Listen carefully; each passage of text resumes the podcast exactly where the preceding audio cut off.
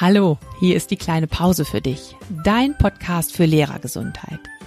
Ich bin Martina Schmidt und ich gebe dir in diesem Podcast regelmäßig Tipps, wie du im Schulalltag gelassen und gesund bleibst.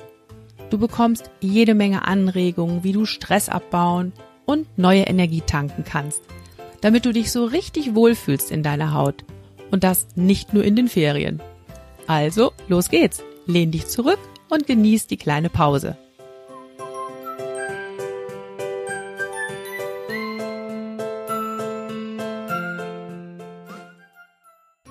In der letzten Podcast-Episode ging es um das Mittagsschläfchen.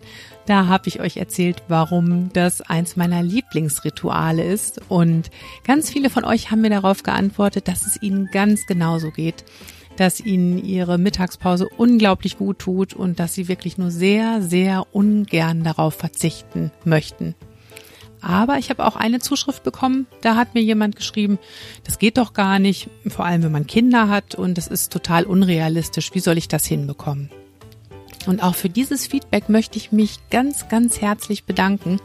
Ich freue mich sowieso immer, wenn ich von euch was höre, auch über Kritik.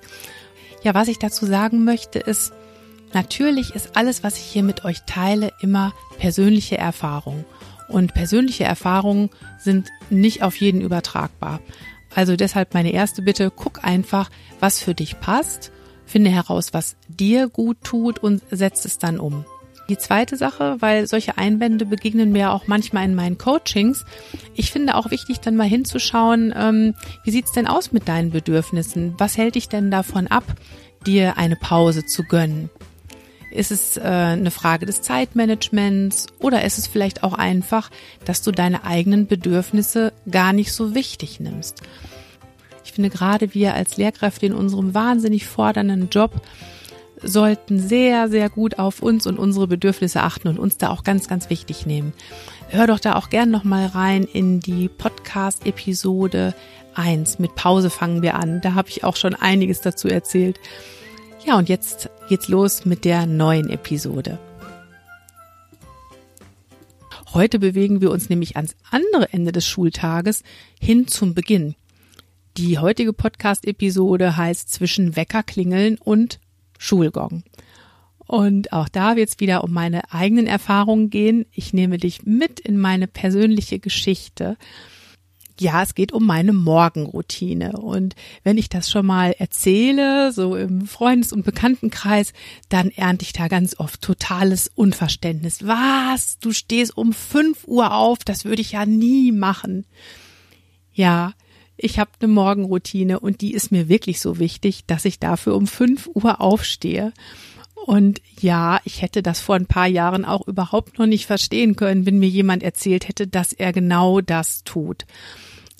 Es ist zwar in den letzten Jahren ein ziemlicher Hype um die Morgenroutine entstanden, gerade so äh, in den Kreisen der Persönlichkeitsentwicklung gibt es unglaublich viele Empfehlungen für Rituale am Morgen und es gibt auch jede Menge Erfahrungsberichte von Menschen, die sagen, Mensch, die Morgenroutine ist wirklich lebensverändernd für mich.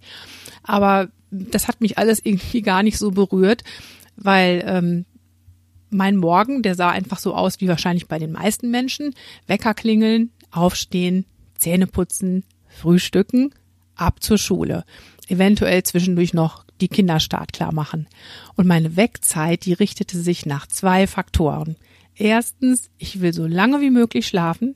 Und zweitens, ich will, ich muss pünktlich zur Schule kommen. Ja, und tatsächlich richtet sich die Wegzeit jetzt aber auch nach einem dritten Faktor, nämlich nach einem Freiraum, den ich mir zwischen dem Weckerklingeln und dem ersten Schulgong einräume. Das ist Zeit, die nur für mich reserviert ist, für mein eigenes Wohlbefinden, meine Morgenroutine. Und in der heutigen Podcast-Episode möchte ich erzählen, wie ich überhaupt zu meiner Morgenroutine gekommen bin, nachdem ich da ja so anfangs gar nichts mit am Hut hatte. Äh, ich werde ein bisschen erzählen, wie meine persönliche Morgenroutine aussieht und was sie mir bringt. Und am Schluss habe ich für dich ein paar Tipps, wenn du deinen Start in den Tag bewusster gestalten möchtest. Los geht's! Ja, vor drei Jahren ungefähr, da ist in meinem Leben was passiert, was mich doch dazu gebracht hat, ähm, mein Leben nochmal ziemlich genau zu betrachten und unter die Lupe zu nehmen. Und zwar habe ich da die Diagnose Lipödem bekommen.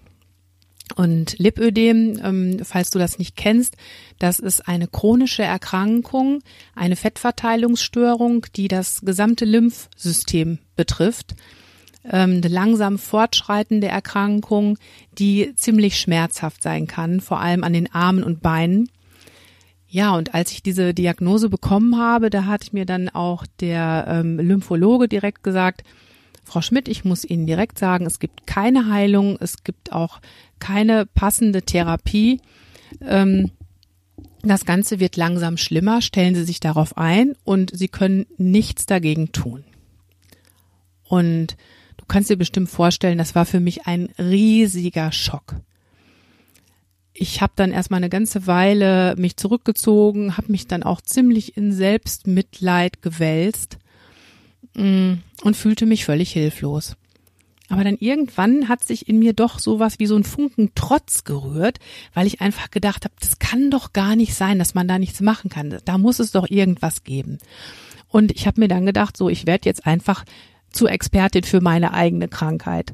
Ich habe angefangen äh, zu lesen, viel Podcast zu hören und mich hat vor allem interessiert, wodurch entstehen eigentlich chronische Krankheiten und was kann man denn dagegen tun?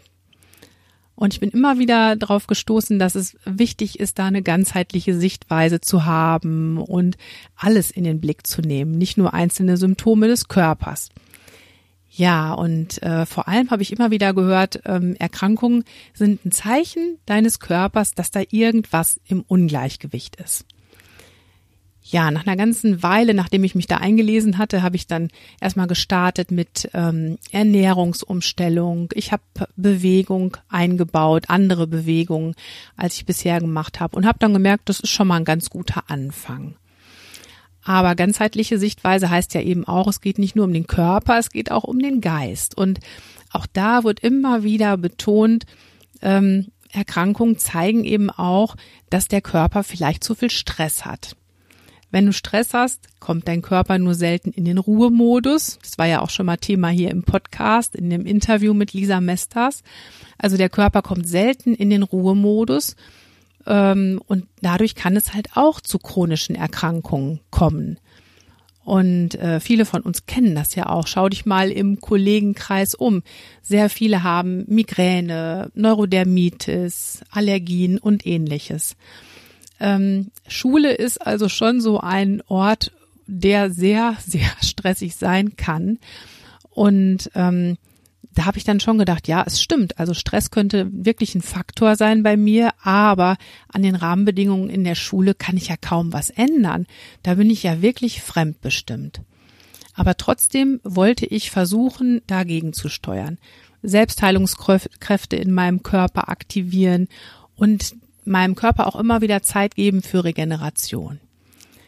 Ja, und wie sollte ich das hinbekommen? Ich bin dann zufällig auf Ayurveda gestoßen, mehr oder weniger zufällig. Ähm, und ich kannte Ayurveda bisher eigentlich nur so von Wellnessbehandlungen. Aber da habe ich dann erstmal kapiert, das ist also wirklich ein sehr, sehr altes Gesundheitssystem was auf äh, ja Tausenden von Jahren Erfahrung beruht. Und auch da habe ich diese ganzheitliche Sichtweise wiedergefunden, dass Krankheiten eben entstehen und beeinflusst werden durch unsere gesamte Lebensweise, vor allem eben auch tägliche Gewohnheiten. Und im Ayurveda spielt die Morgenroutine eine große Rolle. Ja, ich habe mir dann angeschaut, wie so eine ayurvedische Morgenroutine aussehen kann, habe das so langsam in meinen Morgen integriert da gehört dann zum Beispiel Öl ziehen, Zunge schaben, ähm, Zähne putzen natürlich und dann ähm, heißes Wasser mit Zitrone und Honig trinken gehört mit dazu. Das habe ich eingebaut in meine Morgenroutine und habe damit meinem Körper noch mehr Gutes getan. Also hatte ich jetzt schon so einige Dinge, die ich für meinen Körper getan habe und habe auch gemerkt, ja, das tut mir ganz gut. Und beim Ayurveda gehören ja auch Yoga und Meditation ganz eng mit dazu. Ja, und so kam dann auch Yoga allmählich noch mit dazu. Bewusstes Atmen habe ich mit eingebaut.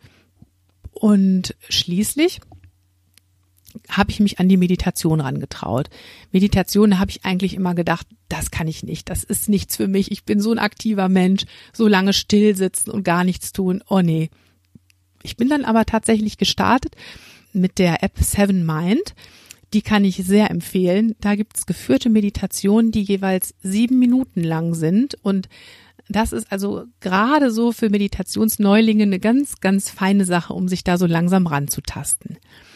Ja, und so hat sich wirklich so, ich würde mal sagen, im Laufe eines Dreivierteljahres meine Morgenroutine entwickelt wirklich liebgewonnene Gewohnheiten, die sich da aneinander reihen, wo ich dann schon morgens nach dem Aufstehen und vor der Schule was für den Körper und für meinen Geist tue. Also einmal natürlich mit der Mund- und Zungenhygiene, dann aber auch ganz wichtig dieses Trinken, was den ganzen Körper, Stoffwechsel so in Schwung bringt und die Flüssigkeitsreserven wieder auffüllt, das bewusste Atmen und dann eben Bewegung, Yoga, Meditation so nach drei Monaten habe ich schon mal so ein bisschen so in mich reingefühlt und habe gemerkt, also mein Körper, der fühlt sich unglaublich viel besser an.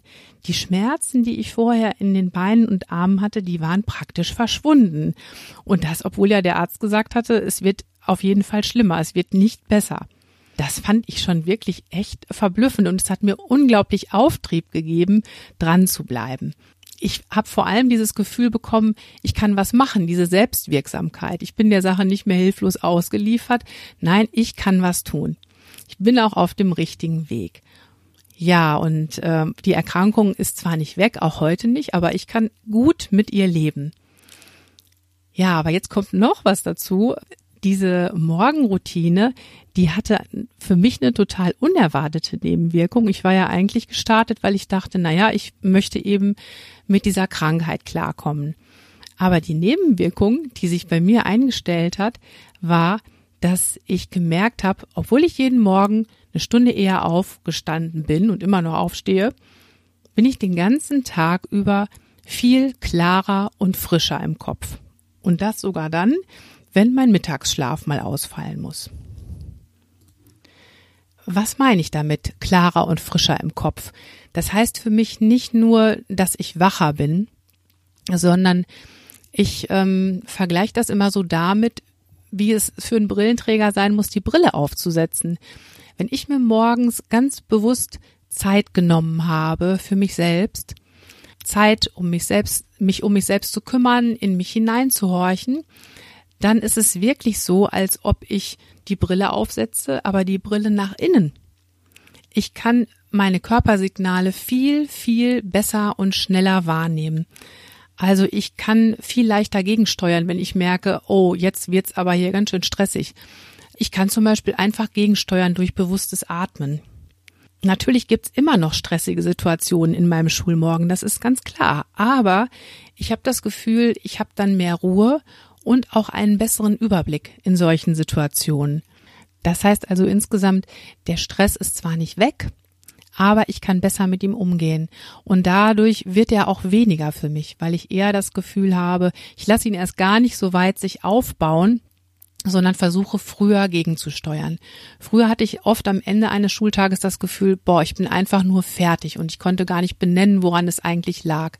Und heute merke ich manchmal schon in der Situation, halt, jetzt ist mal gut, ein bisschen zurückzuschalten.